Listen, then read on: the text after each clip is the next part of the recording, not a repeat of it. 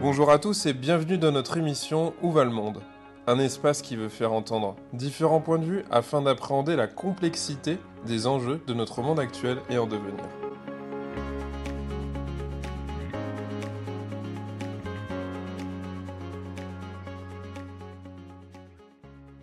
Claude Roméo, bonjour. Aujourd'hui pour Où monde, on va faire une émission qui va se centrer sur la protection de l'enfance. On va parler des enjeux de l'avenir de la protection de l'enfance, qui est un dossier qui est un peu compliqué, qui revient sur le devant de la scène selon euh, les effets médiatiques qu'on peut connaître. Pour commencer, je vais vous proposer de vous présenter aux auditeurs. Bien, je suis Claude Roméo, je suis directeur départemental honoraire enfance-famille, puisqu'en retraite, en Seine-Saint-Denis. Euh, j'ai été, euh, dans ces 20 années passées au département, eu quelques, quelques interruptions. Euh, j'ai été dans deux cabinets ministériels, à la fois de Ségolène Royal et de Philippe Bas, avec qui j'ai travaillé à la rédaction de la loi du 5 mars 2007 sur la protection de l'enfance de ce point de vue-là. également, j'ai été en 1998 euh, président de l'Association nationale des directeurs de l'action sanitaire et sociale, euh, bien évidemment. J'ai été en 2002 euh, chargé de mission auprès de la défenseur des enfants sur, pour travailler autour du concept de maison des adolescents qui était une commande du président de la République, euh, Jacques Chirac, à l'époque. Voilà, en 2008, je prends ma retraite de la fonction publique territoriale, et en 2009, on revient me chercher pour créer la direction de la protection des mineurs isolés et étrangers à, l'association France Air d'Asile. Donc je crée cette structure où je vais rester euh, cinq années euh, de ce point de vue. Voilà. Sinon, euh, à partir de 2014, j'ai arrêté euh, cette activité, en tous les cas, et on m'a sollicité pour écrire des livres. Voilà, donc un premier livre est sorti en 2016, qui est, dont le titre était Négliger les enfants, c'est détruire l'avenir.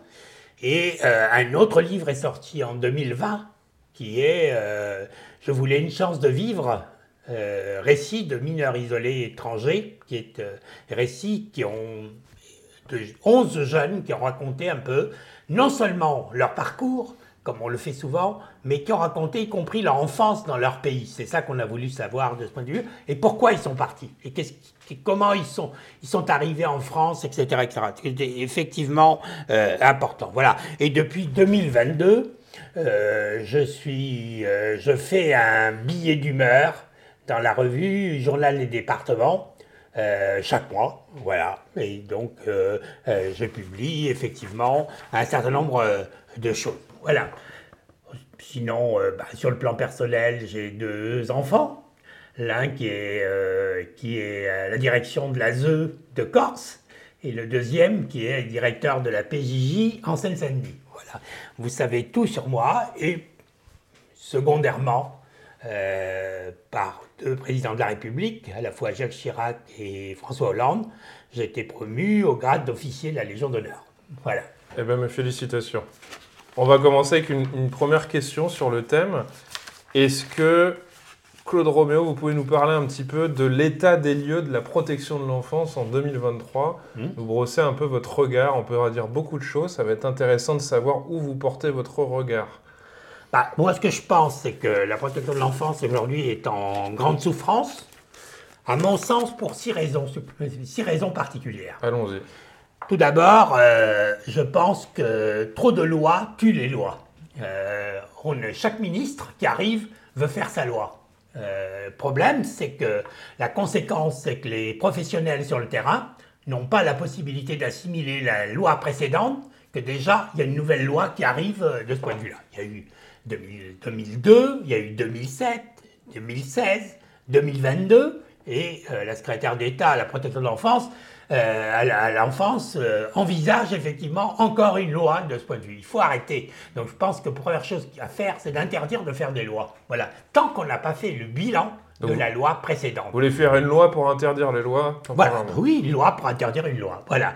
Et je pense que c'est important parce que c'est ça qui, qui est le principal, la principale difficulté de la mise en place sur la protection de l'enfance. Alors, la deuxième question, c'est euh, l'absence de, de, politique de prévention, qui est un vrai problème. Aujourd'hui, la, prévention n'existe pas pratiquement à la protection de l'enfance. Alors on dit la prévention, c'est les actions éducatives des AMO. Oui, non, mais moi je parle de la, prévention le plus en amont possible, euh, de ce point de vue-là qui me semble important. je donne comme exemple qu'en 2007, euh, quand j'ai participé à la rédaction de la loi, nous avons mis l'accent sur la prévention. Aujourd'hui, 15 euh, ans ou 16 ans après, 75% des mesures éducatives sont des mesures judiciaires. C'est-à-dire qu'on attend qu'il y ait un risque de danger ou un danger pour intervenir. C'est beaucoup trop tard de ce point de vue. C'est incroyable comme situation. Troisième élément qui me semble important, c'est effectivement le nombre d'importants, nombre important de postes vacants, 30 000 postes vacants euh, en France de, des métiers du social et de la protection de l'enfance, qui est quand même un chiffre euh, important.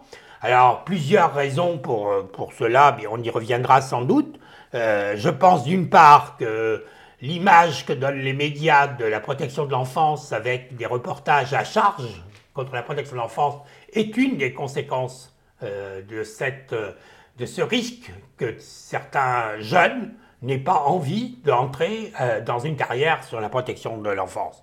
La deuxième chose, c'est la, la, formation professionnelle qui est complètement inadaptée euh, aujourd'hui. Elle est beaucoup trop universitaire de, par le décret de 2018, trop universitaire et pas assez de, de, terrain, en tous les cas, qui pose un, problème parce que on a des jeunes professionnels qui arrivent qui n'ont pratiquement, à part quelques stages, pas vu effectivement qu'est-ce que c'était que la politique de protection euh, de l'enfance, qui me semble euh, important. Et, euh, y compris, j'avais euh, beaucoup insisté lors de la loi de 2007, la question de la formation continue obligatoire. C'est quand même incroyable que des éducateurs peuvent traverser toute une carrière sans jamais faire de formation s'ils le souhaitent. C'est quand même un sacré problème. Tous les autres professionnels les médecins, les psychologues ont des tiers-temps, ont des 10% du temps pour la question. Les éducateurs qui se trouvent dans devant des situations de plus en plus complexes n'ont pas de formation continue obligatoire. Donc je pense, moi, qu'il faut obtenir de mettre une formation obligatoire des travailleurs sociaux et des éducateurs. Et, et formation en lien avec les orientations du, département ou, de l'association dans laquelle on travaille, qui me semble important. C'est-à-dire à partir des schémas départementaux, à partir des grandes orientations, ça me semble absolument indispensable. Enfin, l'autre question, c'est l'absence de politique de la santé sur, les enfants qui sont en protection de l'enfance. Quand on sait que 32% des enfants à l'aide sociale à l'enfance souffrent de troubles psychologiques et, euh, et psychiques et n'ont pas été accueillis par la pédopsychiatrie, faute de place, compte tenu de la situation dans laquelle se trouve la, pédopsychiatrie. Et quand vous savez que pour faire une demande de rendez-vous à la, pédopsychiatrie, ça peut attendre jusqu'à 12 mois de ce point de vue-là. Et donc ça, c'est un vrai problème, d'accord. Enfin, il y a la question de, des mesures prises par la justice euh, qui, euh, des mesures éducatives qui sont prises par la justice et où euh, on les met en œuvre parfois un an après. On imagine ce que ça veut dire quand un gamin a besoin d'être pris en charge, qu'on attende pratiquement un an avant de commencer à mettre en place les mesures qui ont été décidées par. C'est un vrai problème de ce point de vue-là.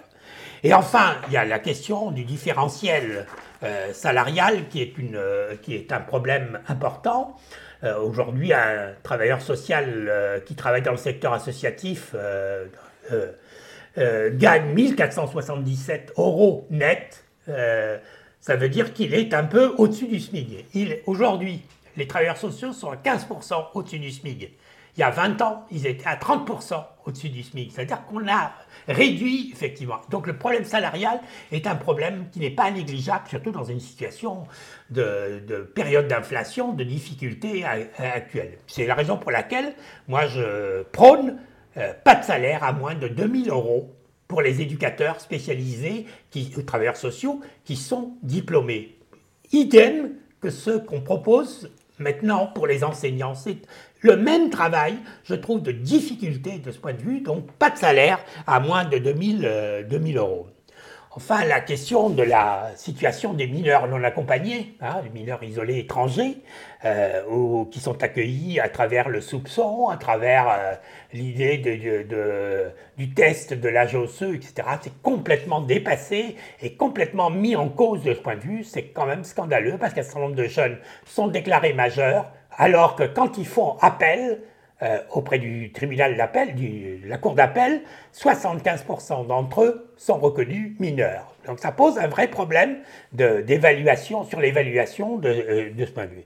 Et enfin, dernière chose, c'est que je pense que l'État, depuis 1986-88, a été aux abonnés absents sur la protection de l'enfance. Il a considéré qu'il avait décentralisé la protection de l'enfance au département et que donc il n'avait plus rien à faire de ce point de vue. Moi, je trouve que c'est incroyable comme attitude de ce point de vue. L'État est garant de l'application des lois. Donc, de ce point de vue, l'État a un rôle important pour mettre en œuvre, effectivement, et on a vu un certain nombre de problèmes qui sont produits dans lesquels l'État n'a pas, n'est pas réagi euh, de ce point de vue. Alors, je pense qu'on vient de mettre en place, avec la loi de février 2022, euh, la commission départementale de protection de l'enfance présidée, co-présidée par le président du conseil départemental et du préfet, c'est une, avancée euh, insuffisante à mon avis. Il faut aller plus loin. C'est la raison pour laquelle, en ce qui me concerne, je pense, comme le, souhaite la Cour des comptes,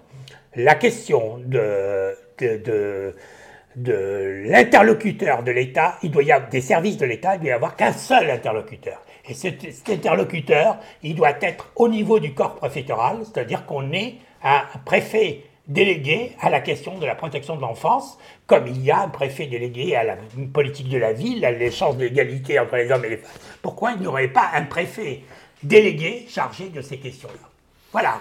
Les réponses sont assez complètes. Je vais me permettre de, revenir sur des points, justement, peut-être pour alimenter aussi euh, l'oreille de l'auditeur et puis on, enchaînera après par la suite. C'est intéressant ce que vous avez parlé de décentralisation qui serait peut-être un problème, mais je me dis que la décentralisation ne signifie pas normalement la déresponsabilisation. Et pour reprendre ce que vous disiez, comme, on en parlait un peu avant l'émission, la défenseur des droits a alerté sur la dégradation croissante de l'accès aux droits dans son rapport qui a été publié le 17 avril et elle a constaté une hausse de 20% mmh. des réclamations liées à la protection de l'enfance entre 2001 et 2021 et 2022.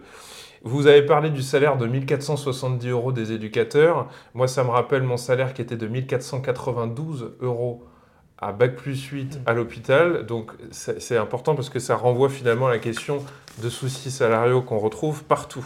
Vous avez mis en lien des choses importantes, notamment vous avez parlé de la justice. Donc je renvoie les auditeurs au podcast que j'ai fait avec Madame Valérie Dervieux autour de la justice, où on se rend compte que de toute façon tous les dossiers sont quasiment tous en retard et que ça a un impact très important sur la vie des gens. Vous avez aussi fait un lien avec la question de la médecine et de la pédopsychiatrie, mais on voit bien aussi que tout ça est appauvri, qu'il n'y a plus de médecins, et je renvoie au podcast que j'ai fait avec M. Grimaldi sur la chute du système de santé, et là on se rend bien compte qu'on est tous réunis d'une certaine manière, parce que s'il n'y a plus de psychiatres, bah, ça bloque quelque chose. Vous avez parlé des formations obligatoires. J'ai trouvé ça assez pertinent. Euh, mais je me dis formation continue. Oui, formation euh, continue, mais qui serait donc obligatoire, en tout cas incitée régulièrement. Mais je me dis que dans certains établissements, on ne fait même plus d'analyse des pratiques ou de supervision. Et que finalement, ce que vous voulez faire, c'est ne pas forcément laisser la responsabilité à l'établissement mmh. de pouvoir former, mais que ça fasse partie de sa profession. Et je trouve que c'est intéressant.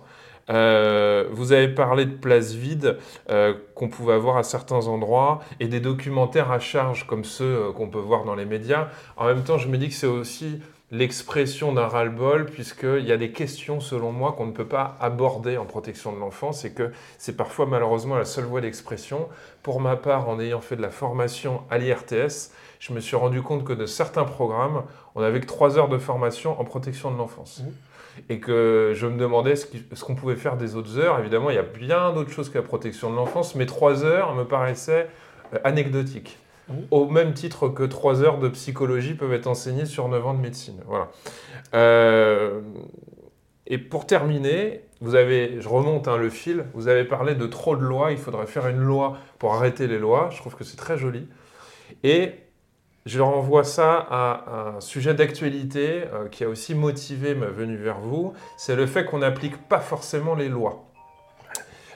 Donc, je fais un petit aparté, on a quand même deux médecins, Françoise Ferricelli et Eugénie Isard, qui ont pu dénoncer euh, le fait qu'elles aient euh, fait des informations préoccupantes auprès de certaines familles. Et il se trouve qu'elles ont été mises sur le côté pour immixtion dans des affaires de famille. Euh, puisqu'elles avaient fait des signalements aux présidentes de conseils départementaux. C'est quand même une situation un peu particulière où finalement, euh, il ne suffit pas simplement d'avoir des lois, encore faut-il qu'on puisse les suivre. Et donc je suis tout cœur avec ces deux médecins qui ont voulu justement euh, protéger des enfants et qui n'ont pas été suivis par leur corps professionnel qui les lâche à ce moment-là. Mmh. Donc ça, je pense que c'est aussi une vraie question importante. Alors, sur la dernière question, Concernant le signalement, je rappelle qu'il y a l'article 40 qui prévoit qu'effectivement l'obligation à toute personne qui trouve un enfant en danger de faire un signalement au procureur. Sauf si vous êtes médecin. Dans l'application, maintenant, ça devient compliqué. sauf les médecins de santé scolaire et les médecins de PMI qui sont autorisés à faire des signalements. La question étant, c'est que euh, j'ai personnellement euh, défendu euh, les deux médecins en question. Ça pose la, ça pose la problématique suivante, c'est que les règles du Conseil de l'ordre des médecins seraient supérieures aux lois de la République française. Et c'est absolument. Et c'est l'usage qu'on marque à ce moment-là. C'est-à-dire que vous nous renvoyez à la loi qui est peut-être bien faite, mais en même temps, si on ne l'applique pas, alors après, je, donc je, suis pour que les médecins aient le droit de, faire des signalements quand ils rencontrent, quand on pense les, les médecins généralistes, seulement 5% des signalements émanent des médecins généralistes. C'est un vrai problème, ça veut dire que des médecins ne se sentent pas autorisés à faire un signalement alors qu'ils reçoivent en consultation des enfants qui peuvent être en situation d'enfant en danger. Mais c'est entendable, puisque entre protéger un enfant ou protéger sa famille, puisqu'on peut finalement se faire retirer le droit d'exercice, on est quand même dans un dilemme assez violent. Bien sûr, bien sûr. Et donc, euh, bon, je, pense. Ceci étant, euh, je veux dire, si je prends l'expérience de la Seine-Saint-Denis, hmm. un accord vient d'être passé entre le procureur de la République, le Conseil de l'ordre des médecins, pour organiser le signalement je pense que ça peut être une, c'est bien en une ouverture, une ouverture pour aller vers le signalement systématique des médecins. Euh, je, moi, je, trouve qu'il vaut mieux mal signaler que pas signaler du tout. Oui, d'autant faut enfant en danger. Un, signalement, c'est on, est préoccupé. ça n'est pas un jugement, c'est une préoccupation. Oui, parce que les, les, les, personnes, euh, les personnes qui sont contre ce signalement disent oui, mais attendez, euh, quand il y a des situations de divorce, euh, par exemple, des femmes peuvent faire des signalements d'enfants en danger. Ou des hommes, évidemment. évidemment. Des hommes, oui, sur les hommes je, trouve que c'est pas du tout les circonstances. C'est la raison pour laquelle je fais juste une aparté. J'ai soutenu et participé à l'élaboration de la proposition de loi de, Isabelle Santiago sur euh, les violences intrafamiliales envers les enfants. Parce que là aussi, il y avait un vrai problème, c'est que tant que le, tant on maintenait l'autorité parentale au père agresseur jusqu'au moment de la condamnation ce qui faisait que ces pères pouvaient continuer à, agir euh, sur des agressions sexuelles ou sur des maltraitances sans aucun problème. Donc maintenant, le texte... Et, bloquer les, procédures administratives des enfants de leurs enfants qu'ils ont pu abuser également jusqu'à la majorité. Mais donc ça, vous êtes bien d'accord, c'est un deuxième élément dont parle la Civise, en étant étonné des usages. En 2023, on en est encore là, en fait. C'est quand même assez étonnant. Oui, oui, mais je. Et c'est ça qui m'a motivé pour cette émission. De la même manière, comme je vous le disais en, hors antenne, c'est la question des assistants familiaux dont on n'a pas de fichier national et qui mmh. peuvent changer de département. Comment ça se fait que ce bon sens ne soit pas appliqué? Comment ça se fait qu'un médecin soit pieds et poings liés et doive se taire quand il est au courant d'abus sexuels? Comment ça se fait qu'un père abuseur puisse avoir encore des droits et bloquer l'évolution de son enfant? Et comment ça se fait qu'un assistant familial puisse changer de département pour brouiller les pistes d'une protection de l'enfance? Donc je veux terminer sur ce que je disais, c'est que le, texte de loi, de proposition de loi d'Isabelle Santiago prévoit qu'à partir du moment où une procédure est engagée, il y a une suspension de l'autorité parentale euh, du père ou de la mère qui sont maltraitants de ce point de vue. Et on n'attendra pas la décision de constellation. C'est une avancée, à mon avis, importante qui avait été refusée jusqu'alors. Et je m'en réjouis que euh, cette euh, proposition de loi a été votée à l'unanimité à l'Assemblée nationale et au Sénat et doit repasser à l'Assemblée nationale au mois de, au de juin sur, les questions des assistants familiaux, c'est que effectivement, ce sont des métiers qui, sont relativement récents, récents au sens de, la décentralisation, c'est-à-dire dans les 30 dernières années. Alors, on est dans une situation, d'une part, où il n'y a plus beaucoup d'assistants familiaux, parce que les salaires qu'on leur donnait, les, euh, les contraintes qu'on leur mettait, les enfants de plus en plus en difficulté qu'on leur confiait, fait qu'un certain nombre d'entre elles ne, veulent plus faire ce métier de ce point. C'est la raison pour laquelle moi je suis pour qu'il y ait un vrai statut des assistants familiales. Après, la deuxième question, l'autre question que vous posez, c'est pourquoi il n'y a pas de fichier au niveau national?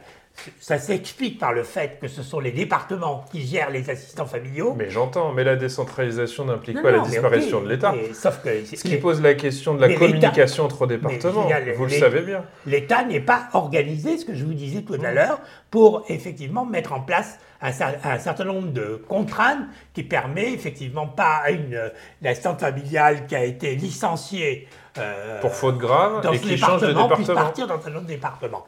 Donc ça, là-dessus. Alors, la loi du 22 février, du 2 février, pardon, euh, ouvre quand même la possibilité, effectivement, d'information entre les départements.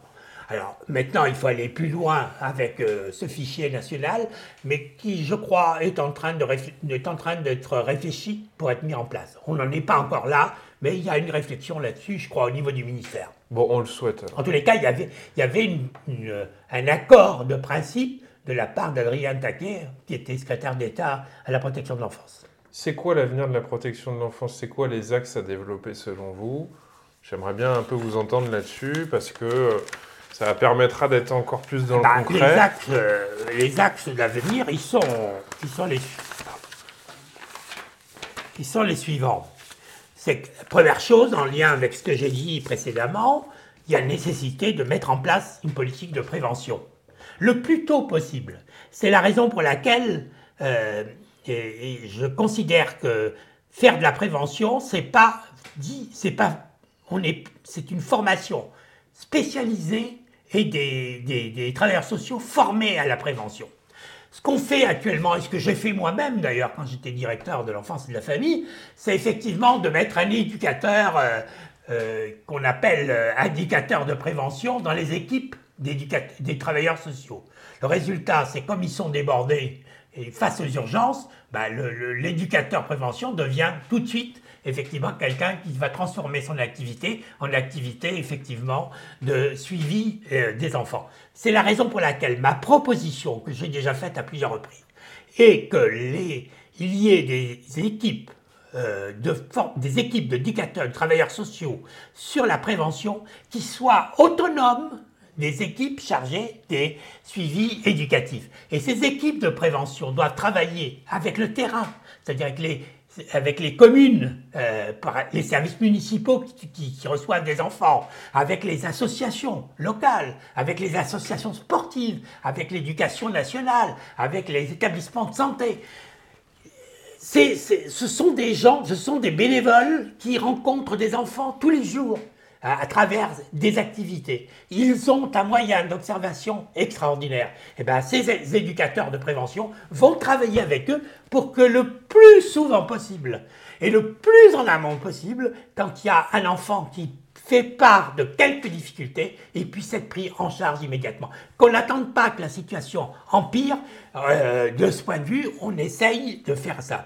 Je crois que c'est effectivement important. J'avais créé, moi, un, service euh, en Seine-Saint-Denis avec euh, la sauvegarde en 2002, qui était au 2002 ou 2003, qui était effectivement l'accueil à 72 heures qui existe maintenant, mais qui n'existait pas à l'époque, où je souhaitais que des enfants qui vont souvent voir l'assistante sociale scolaire ou l'infirmière scolaire pour dire voilà j'ai quelques problèmes avec mes parents, j'ai envie de fuguer, etc.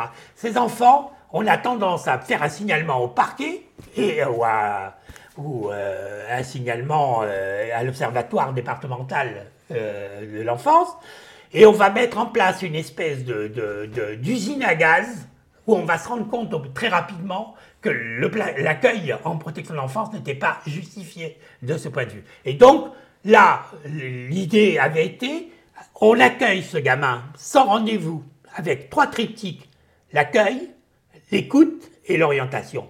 On essaye de faire de la médiation durant ces 72 heures avec la famille, avec l'enfant, en étant présent, y compris la nuit, parce que c'est souvent le soir et la nuit que des enfants se confient de ce point de vue-là. Et au bout de 72 heures, on, décide, soit il y, a, nécessité d'une prise en charge au titre de l'aide sociale à l'enfance, et dans ce cas-là, il y a une orientation, soit on est arrivé à régler la crise, et dans ce cas-là, on va avoir des actions de prévention. Voilà, je veux dire, des actions simples qui sont à mettre en place et qui sont importantes. Vous avez d'autres éléments? Euh, à nous proposer Alors, euh, sur la prévention, c'est effectivement euh, important. Donc, je disais, équipe de prévention autonome des équipes chargées du suivi éducatif. La deuxième, deuxième question, deuxième axe qui me semble important, c'est effectivement la politique de, des postes vacants, donc des recrutements et de la formation. Je pense que il faut plus travailler en lien avec les lycées, avec les, euh, avec, euh, les universités, avec les centres de formation, avec les, euh, avec les missions locales pour y parvenir, pour avoir, pour avoir un réseau très important de possibilités de recrutement de, de jeunes qui vont suivre une formation.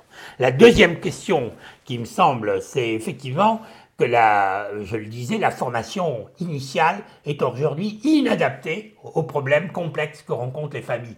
Demander à un travailleur social de, de, de, trouver les droits auxquels ont, droit les familles, ben vous allez avoir quelques difficultés à en avoir des éléments. Donc on est en train de, des choses simples de ce point de vue, on a des difficultés de ce point de vue. Donc une politique de recrutement. Et une politique de recrutement avec une formation adaptée, je le disais, et une formation continue obligatoire. Deuxième élément qui me semble important, une formation rémunérée. Il n'est pas pensable que des, étudiants euh, aient la possibilité d'avoir trois ans de formation euh, en payant leur formation ou, en n'ayant pas de salaire de ce point de vue. Et donc je suis, ce que j'avais mis en place en 95 en Seine-Saint-Denis, la possibilité d'avoir des contrats où on verse une bourse à ces jeunes pendant les trois années de formation, contre quoi on leur demande cinq années de servir après le diplôme, euh, après d'éducateur spécialisé. C'est ça qui permettra, de ce point de vue, de, recruter effectivement des gens. Donc ça, ça me semble fondamental de travailler euh, là-dessus. Il faut travailler une fois qu'ils sont diplômés, également et en particulier dans les zones urbaines, sur l'aide à l'accès au logement. Je veux dire, les départements ont des organismes d'HLM, ils peuvent effectivement réserver un certain nombre de logements, comme vient de le faire l'assistance publique de Paris, euh, au niveau des infirmières, peuvent réserver un certain nombre de logements pour que des jeunes puissent avoir. Si ces jeunes s'installent dans le département, ils restent, ils ont 5 ans de 5 ans après, la forme, après leur diplôme, ben, je veux dire en règle générale, 90% vont rester euh, de ce point de vue-là. Donc ça, ça me semble effectivement important. Je le disais euh, aussi tout à l'heure, pas de salaire à moins de 2000 euros. Alors on va me dire que je suis démagogue, mais je trouve que les, on propose 2000 euros à terme pour les, pour les, euh, pour les enseignants. Je pense que c'est les éducateurs devraient être là-dessus, dans cette phase de difficulté à trouver des, éducateurs. Et enfin, et ça, ça me semble le plus important, il faut développer absolument l'apprentissage et la formation de l'alternance pour les éducateurs. Moi, j'ai eu quelques expériences de, de, jeunes qui font un apprentissage, qui ont 50% de formation, 50% de pratique sur le terrain. Je veux dire, quand ces jeunes vont sur le terrain être dans le cadre du suivi d'enfants, vont être, euh, vont être confrontés à des difficultés, etc., ils ont une connaissance qui est bien plus importante une fois qu'ils sont diplômés par rapport à l'éducateur qui a fait une formation classique et qui a fait quelques stages où il n'a pas une vision juste. Donc je pense que l'apprentissage doit être développé. Euh, L'IRTS Parmentier a mis en place un CFA de, de travailleur social. Je pense que c'est une voie à aller euh, de ce point de vue, d'aller vers l'apprentissage de ce point de vue. Ce n'est pas une réduction, ils ont la même formation que les autres éducateurs, sauf qu'ils ont en plus, effectivement, un travail sur le terrain euh, et ils sont présents plus que les autres éducateurs, puisqu'ils sont sous contrat salarié, salarial, donc ils n'ont ils pas les, vacances scolaires, etc. etc. Donc plus, plus grande disponibilité dans les équipes, en particulier dans les périodes des vacances scolaires et dans les périodes des vacances euh, estivales. Troisième chose qui me semble importante, c'est euh, la nécessité de développer les actions innovantes. Je veux dire, on est, il y a beaucoup d'expériences, quand moi je, je, regarde, il y a beaucoup d'expériences qui se font au niveau des terrains, mais qui ne sont pas connues au niveau national. Là aussi, il y a à développer une information sur les actions innovantes qui sont mises en place. Ça me semble euh, euh, euh, important. Je veux dire, si je prends un exemple que j'ai bien connu dans ce département, c'est effectivement dans les années 2000, on avait un certain nombre de gamins qui avaient mis en échec à peu près une quinzaine d'établissements que plus personne ne voulait de ce point de vue-là. J'ai proposé qu'on mette en place une, une commission des cas complexes. Maintenant, ça se développe. À l'époque, ça n'existait pas. Des cas complexes. Et je ne souhaitais pas que ce soit moi, en tant que directeur de l'enfance de la famille, euh, qui la préside, mais que ce soit une pédopsie, en l'occurrence Marie-Rose Moreau, qui était chef de service de, pédopsie de, de, Seine-Saint-Denis à l'hôpital Avicenne, qui euh, présidait cette commission où il y avait euh, le département, bien évidemment, les, travailleurs sociaux du département. Il y avait euh, également l'éducation nationale, il y avait également la protection judiciaire de la jeunesse, etc., la pédopsychiatrie, etc. Résultat, on a travaillé sur le schéma suivant. Quand un enfant a besoin d'aller en pédopsychiatrie, il doit être pris en pédopsychiatrie. Il faut qu'il ait une place en pédopsychiatrie. Mais en même temps, quand la pédopsychiatrie dit il doit sortir, il n'y a plus aucune raison, il ne faut pas que le département dise Ah ben il n'y a plus de place, sa place a été prise, il n'y a plus de place pour le reprendre. Donc il faut qu'il y ait une espèce de solidarité entre les uns et les autres. Et en ayant mis ces cas complexes, on a résolu un certain nombre de problèmes de gamins que plus personne voulait, qu'on est arrivé à réinsérer euh, de ce point de vue. Alors je le dis également, euh, le problème, de, euh, de, la santé de l'enfant, je pense que c'est plus globalement la question de la santé, on est très mauvais aujourd'hui au niveau national sur cette question. Sur la protection de l'enfance également, les, bilans de protection de l'enfance ne sont faits très rarement. Moi, j'ai proposé, je propose que euh, on fusionne, on fusionne la santé scolaire avec la PMI pour créer un nouveau service qui s'appellera service de prévention de la santé de l'enfant et de l'adolescent qui permettrait de prendre l'enfant de 0 à 16 ans, c'est jusqu'à la fin du collège, qui est la compétence des départements de ce point de vue. Je trouve que c'est ça, ça serait une avancée qui permettrait effectivement de mutualiser les moyens entre la santé scolaire où il y a quand même plus beaucoup de médecins de ce point de vue, et effectivement la PMI qui, elle, a aussi quelques moyens qu'on mettrait ensemble pour créer un vrai service de prévention. Alors justement, je vais vous cueillir là-dessus. Vous parlez des conseils départementaux. Est-ce que selon vous, les conseils départementaux peuvent encore prendre en charge les difficultés à bras-le-corps, notamment quand il y a des enjeux d'élection? Est-ce que politique et protection de l'enfance font bon ménage selon vous? Euh, je me pose la question, sincèrement, d'autant qu'on pourrait imaginer qu'on va vers une privatisation un peu de la protection de l'enfance. C'est ce qui s'entend de plus en plus. Est-ce que c'est une bonne, est-ce que c'est une mauvaise chose? Est-ce que l'État n'essaye pas de régler euh, des difficultés qui n'arrivent pas à endiguer depuis bien longtemps, en fait? Moi, je, considère globalement, aujourd'hui, euh, le budget de la protection de l'enfance est un budget de plus de 9 milliards. Il est énorme. Énorme. Euh, donc, il, donc, il, en faut pas les plus. Les conseils départementaux, contrairement à ce qu'on peut dire certains, ont fait euh, la preuve de leur implication, globalement, de leur implication en faveur de la protection de l'enfance, qui reste un des budgets les plus importants des budgets départementaux. L'instance des conseils départementaux, je considère qu'ils sont plus aptes à adapter leur stratégie euh, aux besoins réels du, du, territoire, ou en tous les cas du département, et des, en, par, bien sûr, des enfants et des parents euh, qui, euh, qui sont, je rappelle, les parents sont les premiers éducateurs de, leurs enfants de ce point de vue. Voilà. La deuxième chose, c'est que le conseil départemental est soucieux de la pertinence également d'adaptation de la complexité des, conditions de vie et de recherche. Quand le, département connaît sa population, connaît les difficultés qu'ils peuvent rencontrer, elle a une complexité, plutôt que ce soit au niveau national dans un bureau du ministère qu'on décide effectivement d'un certain nombre de, choses. Et enfin, troisième chose, c'est que les moyens de la ZE sont passés effectivement de 2 milliards 3 en 1984 à plus de 9 milliards en 2022. C'est une somme importante.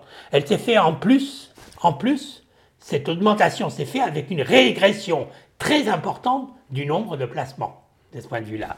Et, et, idem pour la PMI, où on est passé, euh, qui intervient en protection de l'enfance, puisque c'est elle qui fait des signalements souvent euh, sur les consultations, etc. On est passé de 1 milliard de, francs, puisque c'était en 2000, en 2 milliards de francs en 84, euh, soit à 2 milliards 5, c'est-à-dire qu'on a fait plus que doubler le budget de, de PMI. Euh, euh, aujourd'hui, c'est-à-dire qu'on est passé de 144 millions d'euros à 393. Donc je ne vois pas d'obstacle à ce que les départements prennent en compte, et en tous les cas, euh, dire que le fait qu'il y ait des enjeux politiques soit un frein pour les protections d'enfance, je n'y crois pas du tout. Je pense que sans doute il y a des politiques ou des départements font plus pour la protection de l'enfance que d'autres, ça c'est clair, mais je ne pense pas que si c'était l'État, ce serait de meilleures euh, situations. Je pense que les départements ont fait la preuve de leur efficacité de ce point de vue. Claude Roméo, on va sur la dernière question. Pour finaliser cette rencontre, selon vous, où va le monde? Bah, je, trouve que le monde, euh, le monde, euh, bah, où va le monde? C'est la question. de. Il y, a, plusieurs questions. La question du dérèglement climatique, mmh. qui est effectivement une vraie question aujourd'hui, euh, qui est de la folie de ce qui va nous arriver dans les années à venir pour nos enfants et nos petits-enfants. Nos petits-enfants en ce qui me concerne, euh, bien évidemment, euh, quand on parle qu'en 2050, euh, atteindre 50 degrés à Paris, ce sera euh, quelque chose qui pourra être euh, réel. Je pense que c'est, on est dans la folie sur cette question du dérèglement climatique, sans parler des conséquences au niveau mondial pour les pays tels que l'Afrique, les pays en voie de développement, qui n'ont pas les moyens que peuvent avoir effectivement les pays développés et qui sont, qui sont dans des situations en plus de la famine, de situations euh, effectivement. Troisième aspect qui me... Donc dérèglement climatique. Deuxième aspect, c'est la menace sur la paix dans le monde, bien évidemment. Aujourd'hui, on a plein de conflits régionaux. On a des conflits plus importants maintenant en Europe avec euh, euh, l'invasion par la Russie de, de l'Ukraine. Je veux dire, on est dans une situation où c'est quand même, on prend des risques importants pour le monde qui va venir, où va, où va le monde si on ne travaille pas sur un monde de paix et de désarmement La question sera... Euh, troisième aspect qui me semble où va le monde, c'est l'avenir des enfants dans le monde. Et je dis bien les avenirs des enfants dans le monde et non pas en France ou dans les pays riches. Des enfants en général, dans le cadre de la Convention internationale des droits de l'enfant, auquel moi je suis très, achaté, euh, très, très attaché, euh, et qui sont souvent mis en cause dans de nombreux euh, pays, avec le travail des enfants. Les enfants de 5 ans dans certains pays travaillent, avec la famine qui les menace dans certains pays, et parce que aujourd'hui il y a un problème complètement fou. 95% de la production mondiale bénéficie à 5% de la population mondiale.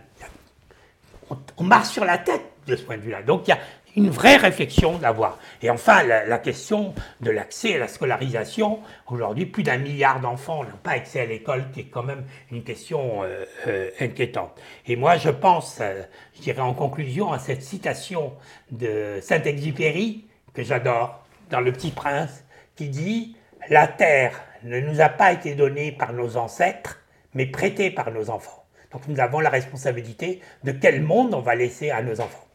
Une très belle citation, je vous remercie pour toutes vos réponses, Claude.